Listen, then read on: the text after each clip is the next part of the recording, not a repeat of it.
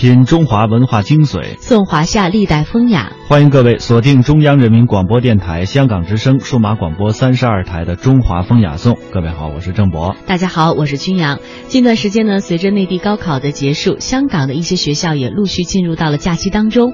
假期呢，不妨到北京来转一转。作为世界著名的古都，北京以其悠远的历史文化传统和丰富的文物古迹，呃，闻名中外，被推出了中国七大古都之列，名列前茅。是北京的历史非常悠久了。那么它它作为城市的历史呢，一直可以追溯到三千多年以前。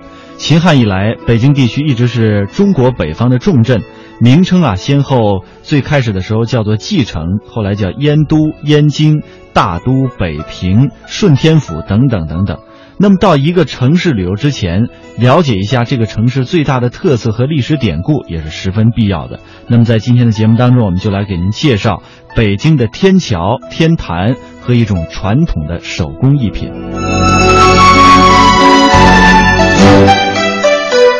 每天一小时，请随我们走进大观园，感受红楼儿女的情怀。每天一小时，随我们坐进白鹿书院，听朱子的治家格言。每天一小时，可邀李白品美酒，白居易赏梅花。今天这一小时，你来了吗？这里是中央人民广播电台香港之声《中华风雅颂》。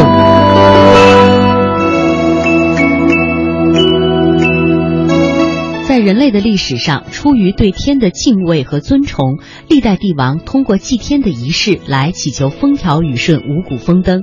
在北京的南城就保留有一处古代帝王的祭天之所，它是中国古代祭祀建筑的代表作，同时也是世界现存规模最大的古代祭天的建筑群。它就是驰名中外的天坛。首先，通过一段音频，我们来了解一下天坛概貌。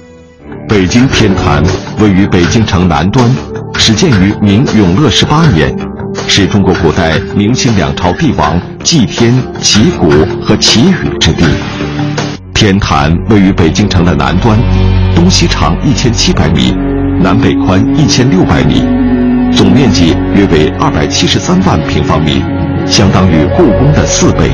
天坛被两重坛墙分隔成内坛和外坛。形似回字，主要建筑集中于内坛，从南到北排列在一条直线上。内坛最南端的主要建筑就是古代帝王举行祭天大典的圆丘坛。圆丘坛又称祭天坛，分上中下三层，以艾叶青石砌成。坛心这块凸起的圆石，就是被称为一照影从的天心石。站在天心石上呼喊。会产生声音共鸣，感觉像是在与天神交流。圆丘坛以北是用于供奉皇天上帝和皇帝祖先牌位的黄琼宇。黄琼宇的建筑风格以圆形为基调，殿檐覆青色琉璃瓦，檐顶有鎏金宝顶。黄琼宇中拥有多处玄妙的声学现象，著名的声学建筑回音壁就是黄琼宇的围墙。而有着“人间私语，天文若雷”之说的三阴石，就位于黄琼宇殿前甬道的第三块石板处。黄琼宇再往北，就是用于孟春祈谷的祈年殿。祈年殿是一座圆形木结构三重檐攒尖建筑，殿内的二十八根茂大的楠木柱各有讲究，分别象征了季节、节气、星宿等。殿内地板正中是一块带有天然龙凤花纹图案的圆形大理石，与殿顶的盘龙藻井和四周彩绘金描的龙凤合喜图案相互呼应，使整座殿堂显得十分富丽堂皇。一座长三百六十米、宽三十米的单壁桥，将圆丘坛、黄琼宇和祈年殿三个主体建筑相连。除此以外，天坛还拥有专供皇帝沐浴斋戒、有着“小紫禁城”之称的斋宫，用来培训祭祀乐务人员的神乐署，充满传奇故事的七星石等名胜古迹。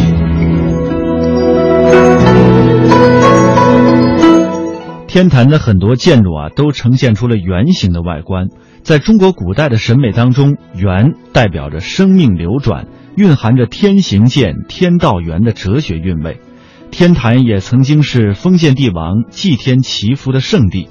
关于它的种种传奇，我们还要从明朝初年说起。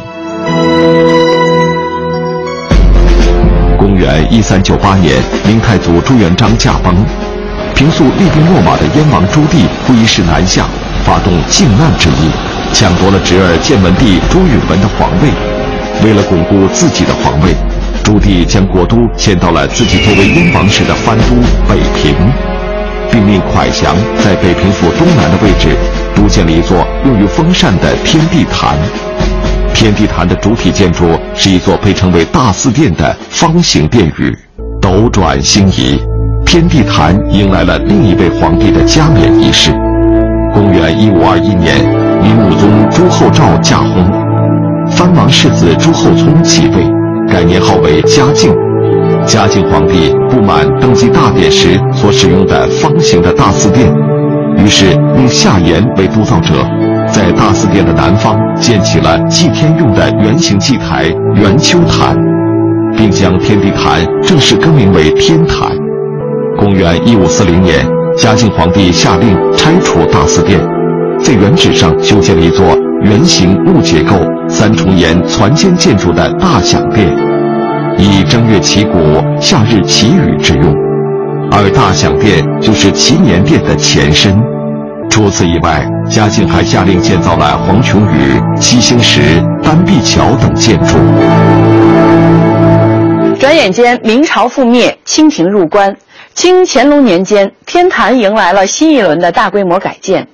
乾隆决定将天坛内外墙垣重建，改土墙为城砖包砌。经过改建的天坛内外坛墙更加厚重，极其壮观。除此以外，乾隆还将大享殿上青、中黄、下绿的殿顶颜色全部改为青色琉璃瓦覆顶。公元一七五一年，修缮一新的大享殿正式更名为祈年殿。可惜的是，乾隆改建的祈年殿在公元一八八九年却遭到厄运。这座大殿因雷击起火焚毁。据说当时殿内大柱是用沉香木做的，燃烧时清香的气味数里之外都可以闻到。第二年，清朝光绪皇帝重新建造了祈年殿。按照清朝礼制的规定，祭天大典定于每年冬至这一天举行。大祀前。皇帝要在天坛内的斋宫沐浴斋戒三天。冬至日凌晨四点一刻，斋宫的大钟敲响了，隆重的祭天大典正式开始。清朝祭天包括冬至祭天、孟春祈谷、夏至祈雨三大礼，从设立至完备长达一百二十七年。祭天仪式在乾隆皇帝执政时达到了顶峰。天坛作为祭天之所，最后的使用者是袁世凯。一九一四年冬至，他在此举行了隆重的祭天仪式，成为了最后一个在天坛祭天的人。如今，神秘的皇家祭祀早已经成为遥远的往事，天坛也就成了历史遗留给我们的珍贵礼物。一九九八年，北京天坛被联合国教科文组织列入世界文化遗产名录。风风，国之风尚；雅雅，国之韵味。颂三山五岳，歌诸子百家，赏清风明月，吟唐诗宋词，品中华文化精髓，颂华夏历代风雅。中华风雅颂。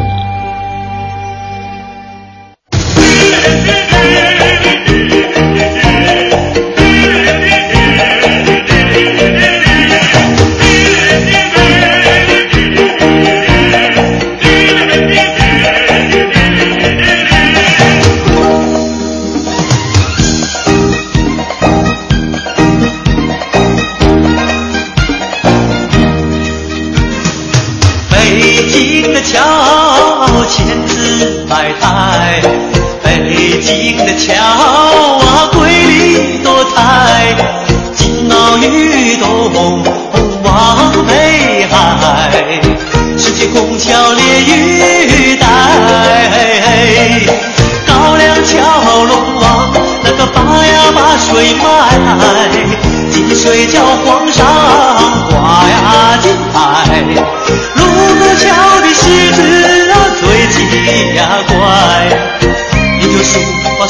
数啊，怎么就数不过来？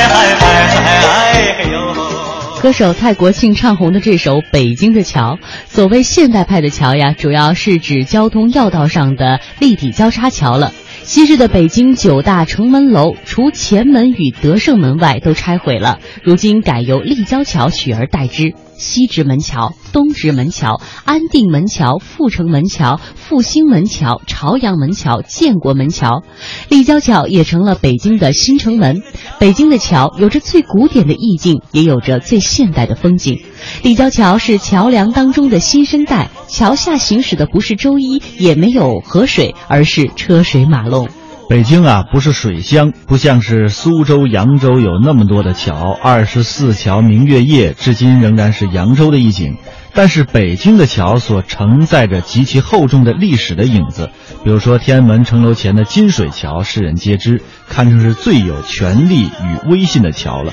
五座精雕细刻的汉白玉石桥横跨金水河，中间稍宽的一座系为皇帝专设，又称之为是玉露桥。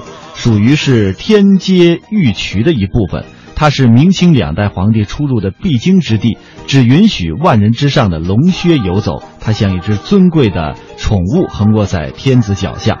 那么桥头呢有两对石狮子以及这个两座华表，这都象征着中华民族古老的图腾与蓝天白云相互映衬，并不是很高大的金水桥显得这种皇气逼人的感觉。再来说说举世瞩目的卢沟桥，它有着“铁马冰河入梦来”之势，因为七七事变而出名的，如今建成了抗日战争纪念馆。其实卢沟桥本身就是一座无字的纪念碑。仅有建筑本身而言呢，卢沟桥也是北京及华北地区古桥当中规模最大的连拱石桥。它横跨在永定河的下游卢沟河上，因而得名。永定河的上游叫桑干河。女作家丁玲写过一部小说《太阳照在桑干河上》，桥头东侧有卢沟晓月的石碑，这是好风雅的乾隆皇帝题写的。卢沟晓月也是著名的燕京八景之一。那么北京啊，还有一句歇后语，说的是卢沟桥的石狮子，你数也数不清。其实北京较为知名的古桥还有像北海桥，还有颐和园的玉带桥和十七孔桥，还有中南海的吴淞桥等等等等。还有比如说这个玉河桥、江米桥、宣武桥、干石桥、马市桥等等，都是因为后来的城区改建，都已经埋入地下，有的桥洞呢已经改作是下水道了。有的虽移为公路，但是它的两侧啊还残存着原有的这个石栏。那至于繁华的天桥啊、虎坊桥啊，皆以桥名，但是我们现在啊却找不到桥的踪影了。原因也都在于此。那当我们查阅史料的时候，便会发现一个问题：以桥为地名之处，基本上确实有过桥的存在，只不过是名存实亡罢了。而今呢，我们也只能是按图索骥了。在旧时的北京啊，刚刚我们说过了天坛，曾经还有一处非常热闹的，它不像天坛那样只允许这个皇帝来祭天祈福的一个场所。这个地方呢，是一个非常热闹的平民的呃市场和底层市井文化的一个聚集地，它同时也是北京普通老百姓们最喜欢的一个娱乐场所。那这个地方就是天桥。天桥的位置呢，是在现在的正阳门以南、永定门以北，它紧挨着天坛和先农坛。那么这个位置为什么把它叫做是天桥呢？它又为什么能够成为老北京底层民众最喜欢去的一个地方呢？我们先来了解一下它的概貌。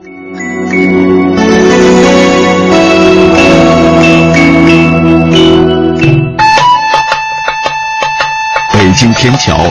是对北京市永定门内大街中段附近地域的统称。在晚清和民国年间，天桥地区曾经是北京最大的平民市场和市井娱乐中心。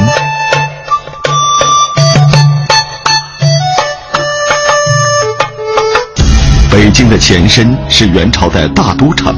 元朝在建立大都时，按照中国古代建设都城的规则，在城的四郊分别建立了四个祭坛，其中天坛在南郊，地坛在北郊，日坛在东郊，月坛在西郊。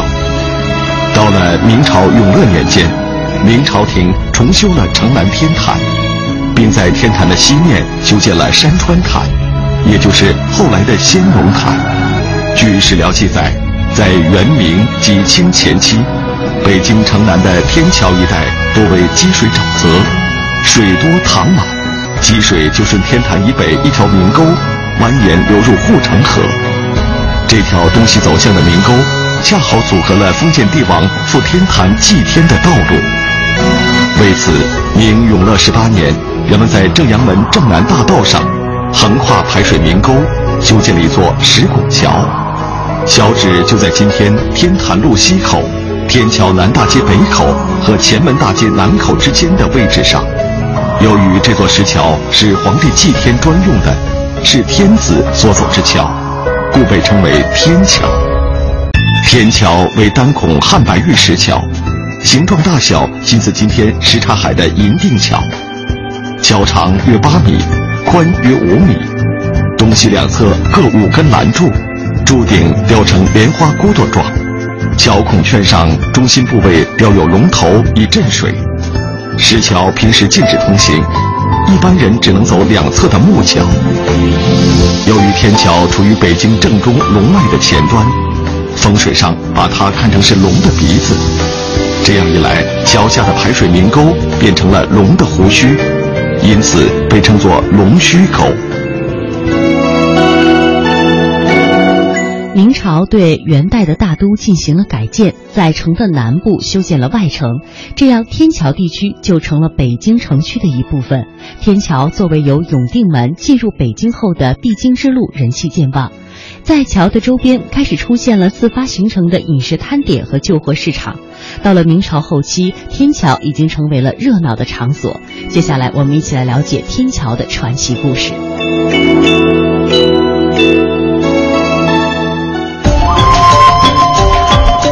清代天桥的中心区域常年保持有一批社会底层的流动摊贩，形成了贩卖低档日用百货和食品的固定市场。由于朝廷不向这里的摊贩征税，市场迅速扩张。卖小吃的、旧货地摊儿、剃头挑子、拔牙修脚的江湖郎中应有尽有。一些民间艺人也纷纷来到天桥，说书、唱大鼓。说相声，对了，这回呀倒是省屁。耍大刀，变戏法，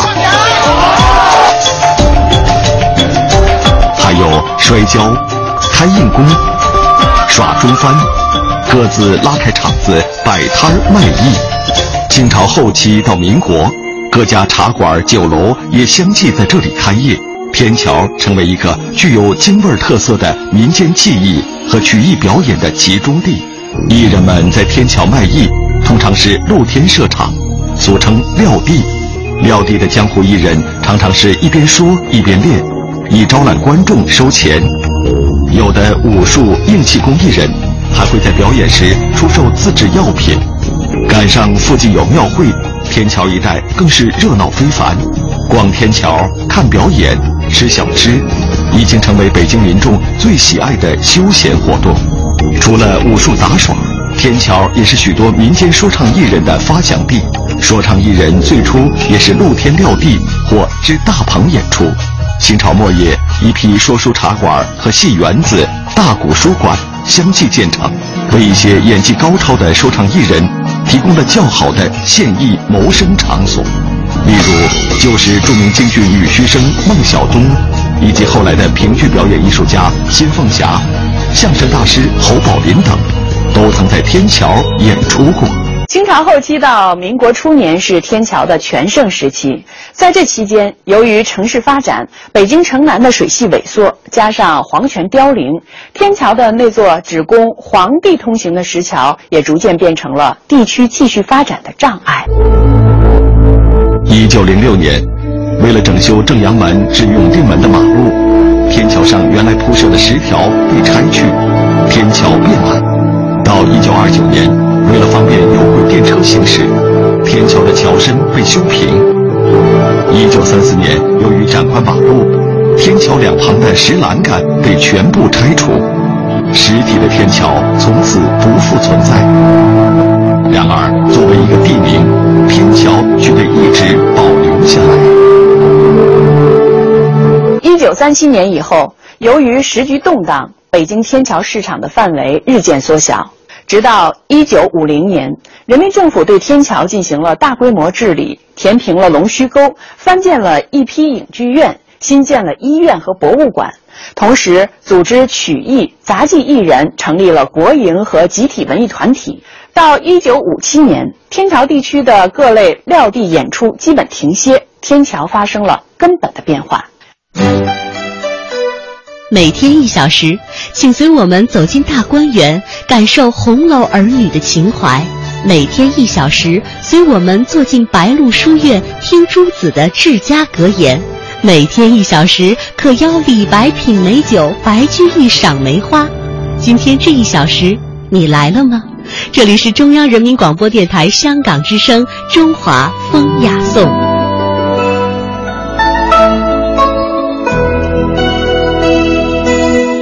接下来啊，我们要为香港的听众朋友们介绍一种老北京的民间艺术品，应该是手工艺品。这个时间要从清朝同治年间说起。当时北京有一家名为南庆仁堂的药铺，这个药铺的掌柜啊是尖酸刻薄，经常无故的打骂伙计。这有一天，这店中的小伙计因为没有伺候好账房先生而挨了一顿臭骂。到了晚上之后呢，受尽委屈的小伙计在烦闷当中摆弄着这些药材。他偶然之间，他就发现了这个蝉蜕的样子。蝉蜕是一味中药，就特别像这个尖嘴猴腮的账房先生。于是啊，他就将这个蝉蜕还有辛夷等几味中药材拼凑在了一起，就塑造成了账房先生的形象。就这样，世界上第一个毛猴在这小伙计的手中诞生了。我们来听听这段有趣的故事。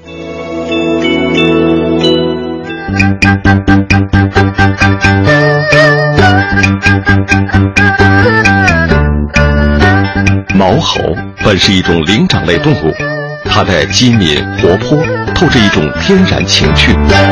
但我们在这里说的毛猴，可不是画面中自然界的猴子，而是老北京特有的一种民间艺术品。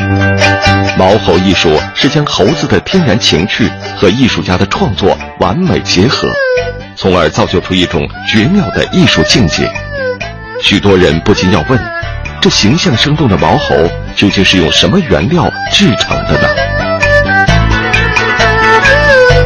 清水一碗，蝉蜕一只，辛夷一枚，白芨少许，鸡冠花子两颗。这张不止外行糊涂，就是华佗在世也看不懂的药方，到了一些手艺人那里，疗效却是出乎意料。毛猴的四肢是用蝉蜕的四肢做成的。身体是另一味中药辛夷，也就是玉兰花在秋天里形成的花骨朵表面一层密密的灰褐色绒毛，是保护过冬的外衣。冬去春来，绒毛逐渐褪去，花骨朵慢慢长成朵朵美丽的玉兰花。这带绒毛的花骨朵和毛猴的身躯极为相似。毛猴的头是用蝉蜕的头制作而成，它正好与花骨朵拼接成一个猴子的样子。而把这几部分粘接起来的东西叫白芨，也是一味中药。由此可见，整个毛猴工艺可谓是出自天然，妙用天然。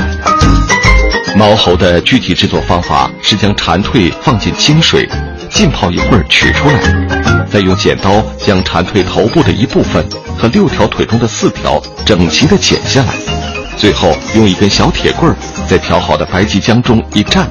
在那枚毛茸茸的心仪上轻点几下，就这样，一个三分像人、七分像猴的毛猴呈现在人们面前。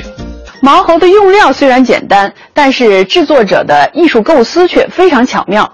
他们凭着对现实生活中各种人物形象的观察和个人的感性认识，用毛猴模拟人的动作和生活场景，通过多样的肢体语言再现中国风土市井文化，演绎人生的喜怒哀乐。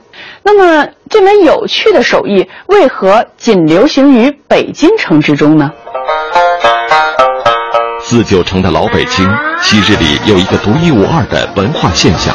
皇城根周围闪耀着精美华贵、雍容气派的皇家文化光芒，而在皇城之外，平民百姓对生活苦难的自我解嘲，对繁重劳动的幽默解读，构成了老北京市井文化的涓涓细流，滋润着气象万千的北京城。就是在这小小的毛猴身上，将北京人特有的幽默展现得淋漓尽致。过去，毛猴作品主要以反映社会行业民情风俗为多，剃头的、挑粪的、倒水的、推小车的、卖糖葫芦的、算命的，每一个细节都流露出浓郁的老北京民间气息。北京它改变着你我的生活，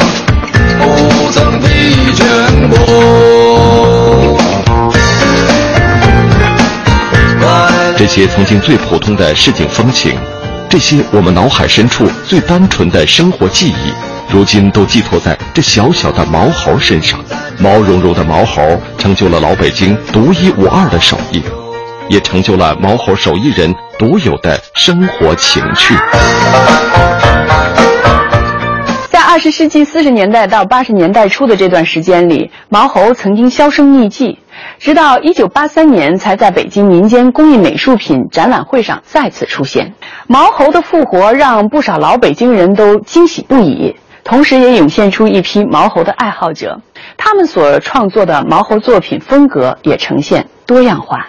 退休在家的赵女士把所有的时间都用在创作毛猴上，他总喜欢在安静的公园一角完成毛猴的制作。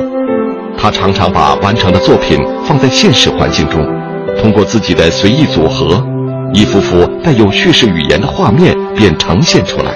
我们似乎真的可以听见嘈杂的叫卖声，可以看到扬起马鞭的场景。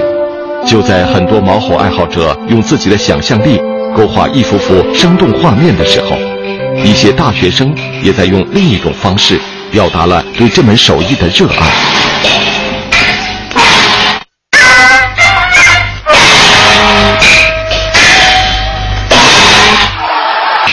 他们将毛猴设定在戏剧舞台上，用定格动画的方式为观众演绎了一场别样的《霸王别姬》。一百余天的时间，两千多张图片，几名大学生把对老北京艺术品的喜爱融入这部名为《精退》的原创定格动画。在这部以毛猴充当角色的短片中，虞姬的死、戏的落幕，令人声声叫好。然而，毛猴的诗迹、文化的流逝、传统的流失，又不禁让我们陷入了深思。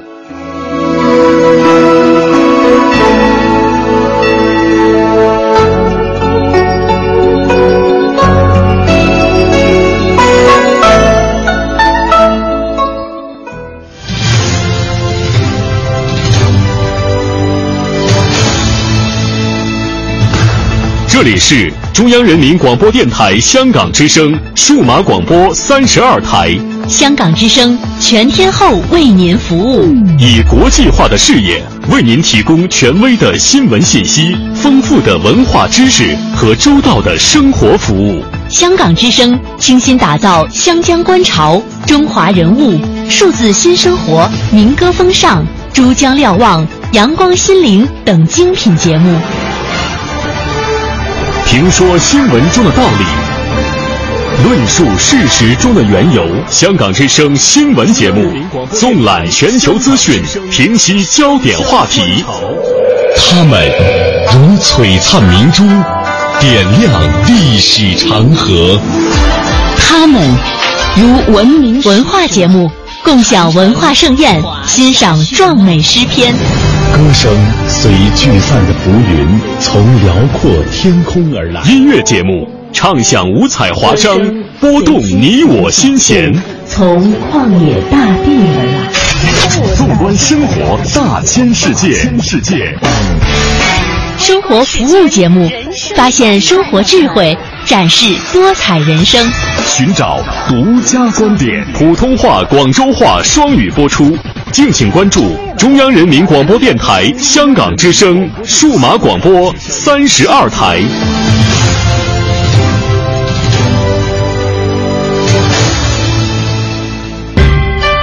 风风，国之风尚，风尚风尚，雅雅，国之韵味，之韵味。颂三山五岳，歌诸子百家，赏清风明月，吟唐诗宋词，品中华文化精髓，颂华夏历代风雅。中华风雅颂。剪子来，香菜哎，谁修的脚底？我领他耳朵。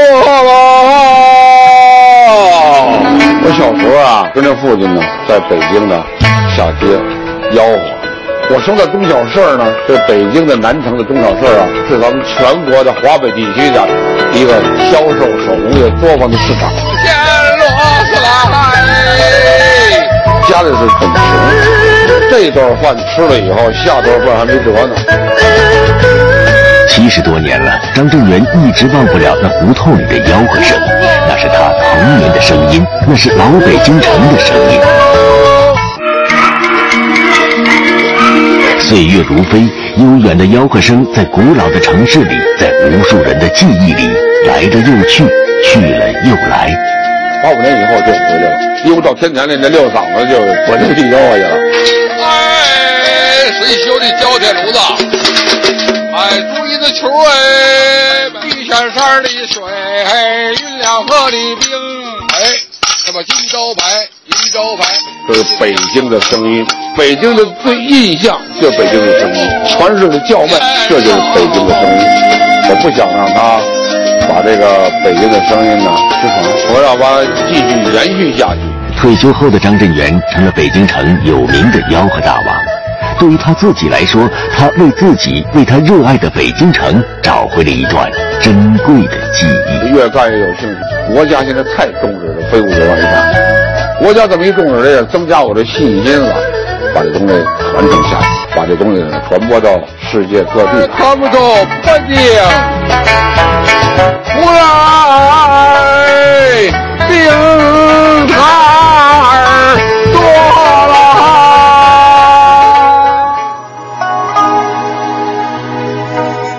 刚刚大家听到的这个声音片段啊，就是老北京的民间艺人张振元的一段采访的录音。他对老北京的声音应该说是情有独钟的。那么，许多在北京成长起来的人也有着同样的感受。比如说，北京的文化人王开岭先生在他的《天上的那件事》当中有这样的话的描述：对老北京来说，有两缕声音最让我魂牵梦绕，歌哨与空竹。他深情和细致地描述着这些声音，说：安静的年代，无论串胡同还是住庭院，只要稍留神，耳朵就会飘入他们。二者的音容又近乎姐妹，嗡嗡嘤嘤，如梦如幻，清越绵长。不同的是，一个在高处急掠，一个于低空回荡。是啊，有些声音已经消失在记忆的深处、历史的深处。老舍的茶馆里，那些老百姓的感叹；钟鼓楼上曾经回响的暮鼓晨钟；送呃送水骆驼发出的，比如说清脆的这种驼铃声，还有深秋宫墙里蟋蟀清脆的叫声，呃回音壁上那些遥远年代的倾诉。欢乐的、悲伤的、明亮的、低沉的，看不到他们的面貌，但是我们可以猜测他们英俊或俏丽、粗犷粗犷或者是含蓄。老北京的声音啊，让人们感受到的是一种记忆的回味。很多人都在感叹说，多想把这些声音留住。那么接下来的时间，我们请大家来欣赏一个由香港之声制作的专题节目，题目就叫做《留住老北京的声音》。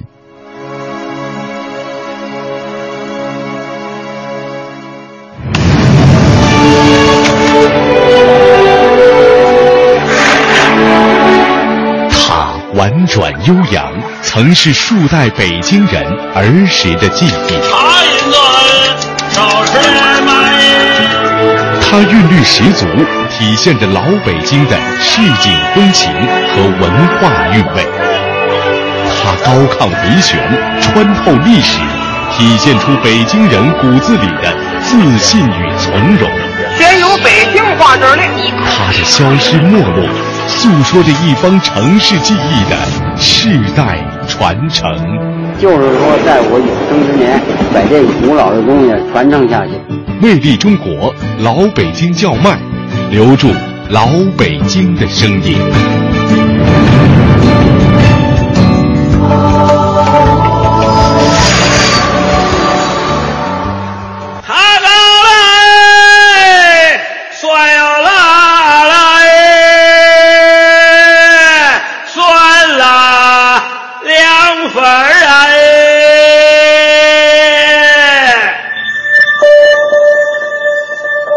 夏日午后，耀眼的阳光穿过茂密树叶的缝隙，洒在四合院里。胡同深处，渐渐传来卖爬糕、凉粉的清凉叫卖声，韵味悠长。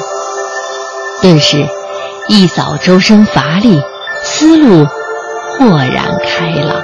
这是北京文化人王开岭先生。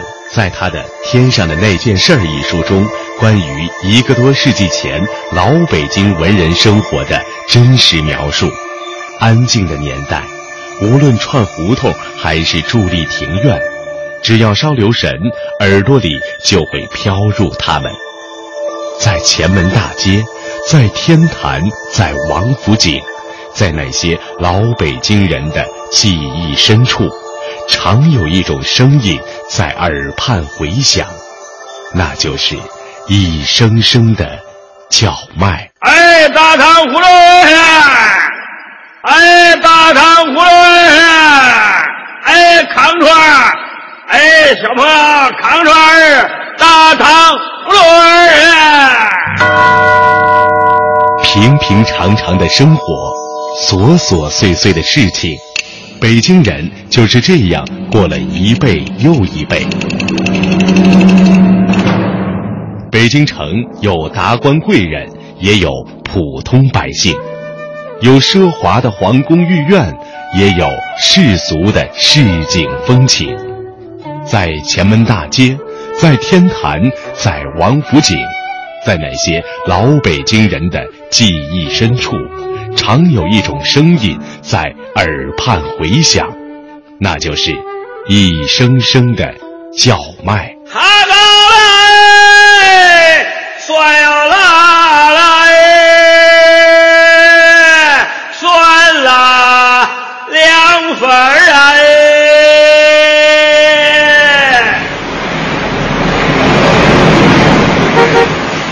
如今。一声声字正腔圆的叫卖声，在北京这座钢筋水泥主宰的现代都市，已很少能听见。在老北京看来，一声声吆喝有着春夏秋冬和北京城的味道。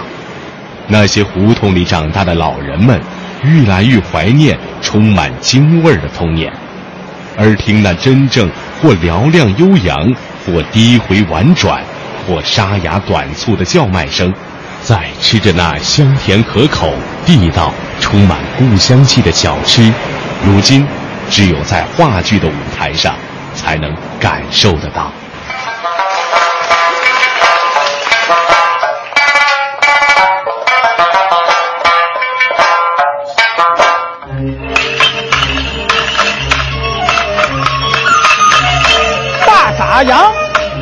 牛骨板一来来到了大茶馆，这个大茶馆是老日泰。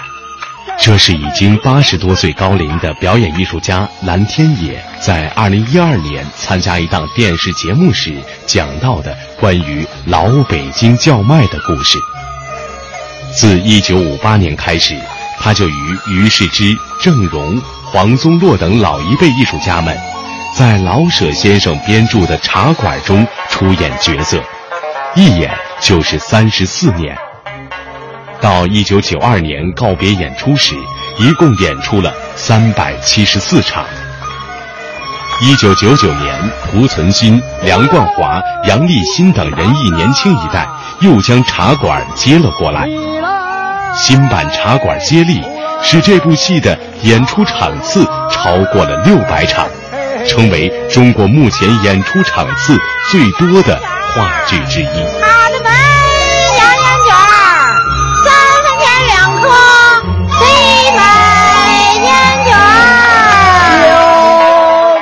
而当年蓝天野等老艺术家们为排茶馆，多次去茶馆天桥观察人物，体验老北京的生活。观众在剧中所听到的所有的市井声音，都是人工制造。如今话剧茶馆在国内话剧界的影响力是不言而喻的，几乎剧中每一个细节都力求于老板一致。有剃头挑子的换头、磨刀用的金龟等等，货真价实的老物件。当然，还有叫卖。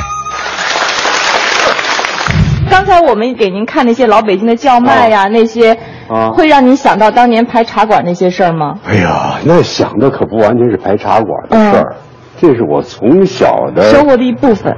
哎呦，记忆太深刻了。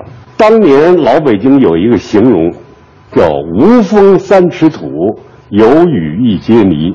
老北京除了就是这个东南东四、西单西四，呃，长安街，就这几个算是硬的路面，其他的胡同也好，街也好，全都是土路。就那种庙会上，哎呦，这吃那小吃啊，哎，明显的这风那个那那别去撒别撒胡椒盐了，一层。您吃吗？吃，那还顾得上那个啊？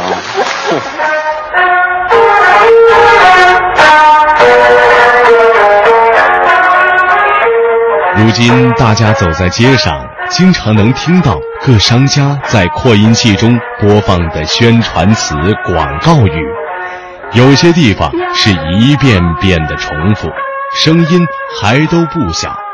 然而，就算是当今的北京人，也不容易听到原汁原味的北京老话了，更甭提五行八作那些多姿多彩的吆喝。而在过去，商贩们都是沿街叫卖和吆喝来招揽生意。我们家是满族人，在齐，因为那个年代啊，吃皇粮。我小的时候，我奶奶带着我。讲话的人叫崔艳民，目前老北京叫卖仅有的几个传承人之一。王家的仓库。作为一名地道的老北京，今年他已经年过八旬。老人告诉我们。由于那时家境破落，从十岁开始，他开始做小买卖，一声声叫卖也是从那时开始学的。皇帝朝代灭亡了以后啊，我们也就失败了，在这个生活方面啊就破落了。破落以后怎么办？那个家里人口又多，我爷爷我奶奶，我们这个好几个弟兄好几个，所以呢，就是说，嗯，以什么为生呢？那个社会啊，北京啊，它是一个瓮城，嗯，是吧？住了路了，干了旗，没有外援生，这里边的人呢，没有生活来源。老人说，对于那时北京城里的经商者而言，由于求买求卖心切，必然会用叫卖的方式，尤其是那些做小生意的小商贩，所以走街串巷叫卖的历史非常悠久。烟卷啊，卖火柴呀、啊。卖冰壶，卖报纸，我挎着筐子，我到这个前门外头，不是有这个兴隆街儿，嗯，和这个梅市街儿，嗯，啊，上那儿蹲臭豆腐去。那时叫卖也称吆喝，或叫市声或货声。就北京来讲，那京味京韵、悠长悦耳、抑扬顿挫的叫卖声由来已久，而且形成了独特的风格，成了京味文化的重要组成部分。所以在那方面呢，就是我就挎着筐啊，姐这出来以后奔东打木厂，出东大门厂奔花市，由花市到东口铁路了半由铁路办奔杨市口小小小小市口，再转回来进哈德门，就是崇文门呐、那阵叫哈德门。进哈德门呢，奔苏州胡同、船板胡同、表背胡同，到东单外交部街这个总部胡同，呃，无良大人胡同、干面胡同，一直到李氏胡同，到东四，在万北由东四头条一直到十一条，到北银桥，到我再奔东直门，转这一圈呢，我家就在东直门外头住，嗯，呃，所以这点东西呢，基本上卖完了。旧时北京小胡同多，离大街远，且那时交通不便，一切消费用品，包括食用修配，几乎无不取之于串街小贩。再到那个，因此，住在北京的人与街头小贩已结下了不解之缘，成为生活中不可缺少的一部分。在那个社会啊，城里头没有机关单位、工厂，一切都没有。所以就是说，在咱们这个北京城里边呢，这个城圈里边啊，这叫北京城城市人。你一出城啊，就叫乡下人。所以它的分分的很明确。崔业民老人说：“过去北京城的小商小贩为了养家糊口，在激烈的竞争中凸显自己的优势，开始尝试把类似说唱糅合在叫卖当中。这吆喝本身应该算得上是广告的雏形。据崔业民老人讲，在老北京要想卖东西，先得到城墙根儿去练吆喝，而且卖什么吆喝什么，不能混着乱唱。淳朴中透着老北京人的认真和诚实。所以就是以这个为生。你看我卖报纸，卖报小报。华北日报、新民报、小时报、三六九花报，买报、侨报、华北日报、新民报，好啊呀，好啊呀，看新闻啊，火车上房喽！我喊这个呀，就是招引这个看报的人，影响这一方水土养一方人。方言代表了一个群体的共性，市井民俗的精神血脉融化在悠扬的叫卖声中，同时也折射出北京人的从容和自信。说到北方方言，就不得不提到北京话。在侯宝林和郭启儒的相声《北京话》中，关于北京话的描述就惟妙惟肖。先有北京话这儿练。北京话可别说那老北京话，什么是？你颠儿了，嗯，杀鸭子了，啊，就比如说一个吃吧，哦，一个吃的就很多名词。啊。这搁个馒头，你把它吃了，这不就得了吗？很多名词形容。啊，吃了。还有什么名词？你把它掺了，掺了。参原来是文言的。啊，哎，可搁在这儿它算土语。哦，这这算两用的，你把它啃了，哦，你把它开了，开了。还有你把它捋了，正因为北京话的惟妙惟肖，一些老北京的叫卖者吆喝出来就字正腔圆、有韵有辙。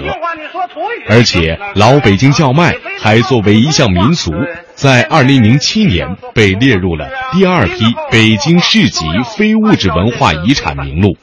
市井民俗并不意味着随便，叫卖的用词用气都讲究。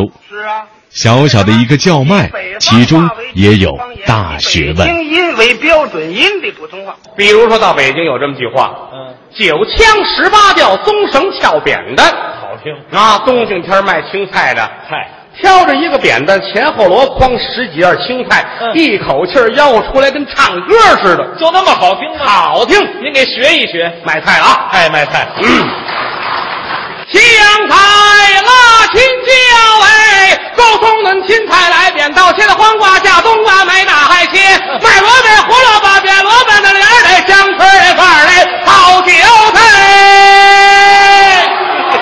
如今在老北京看来，一声声吆喝更有春夏秋冬和北京城的味道，离不开当时的风俗与历史的细节。这也是老北京叫卖最鲜活的部分。爬高蒜儿嘞，蒜了两份儿嘞，茶银子少吃点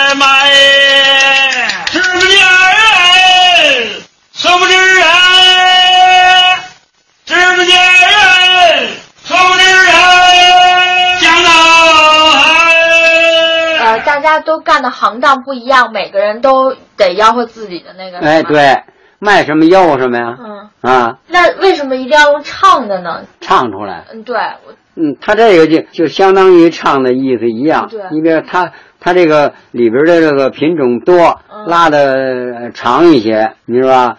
你说这卖菜的这个芹菜、韭菜、胡萝卜加来。在北京人的骨子里，总是透着那么一股自信，一股慢条斯理的从容。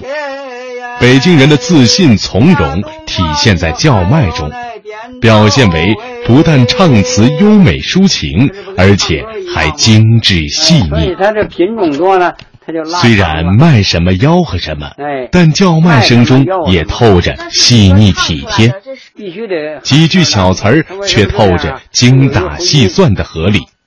既是平头小民，也要活得精致讲究，活得有味道。那你人家关着门，你也不能进人院里去，是不是？所以就在外边喊。你来，葫芦冰糖儿多呀，葫芦儿，冰糖儿多呀，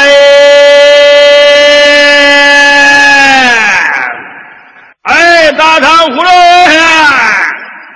哎，大糖葫芦儿，哎，康串儿。哎，小朋友，康串儿，大糖葫芦儿。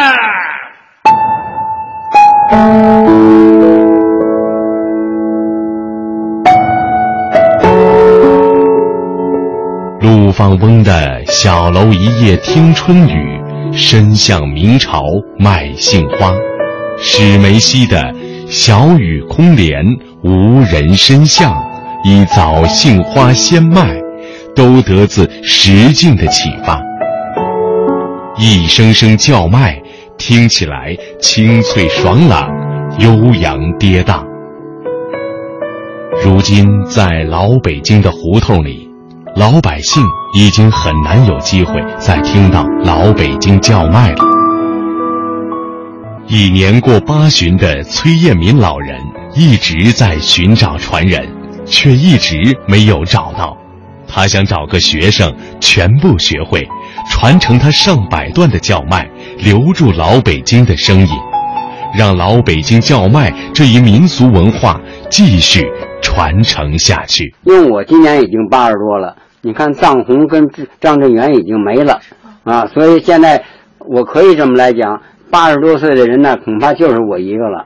我呢，也不能保证说是我能够活多久，指不定哪天也就没了。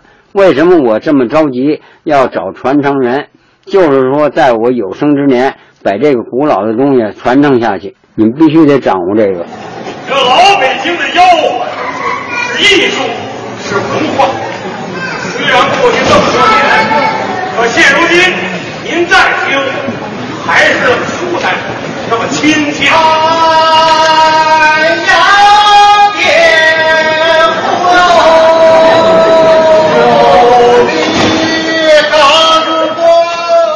老北京叫卖是人类非物质文化遗产上的宝贵智慧和精神血脉，是穿透历史的声音。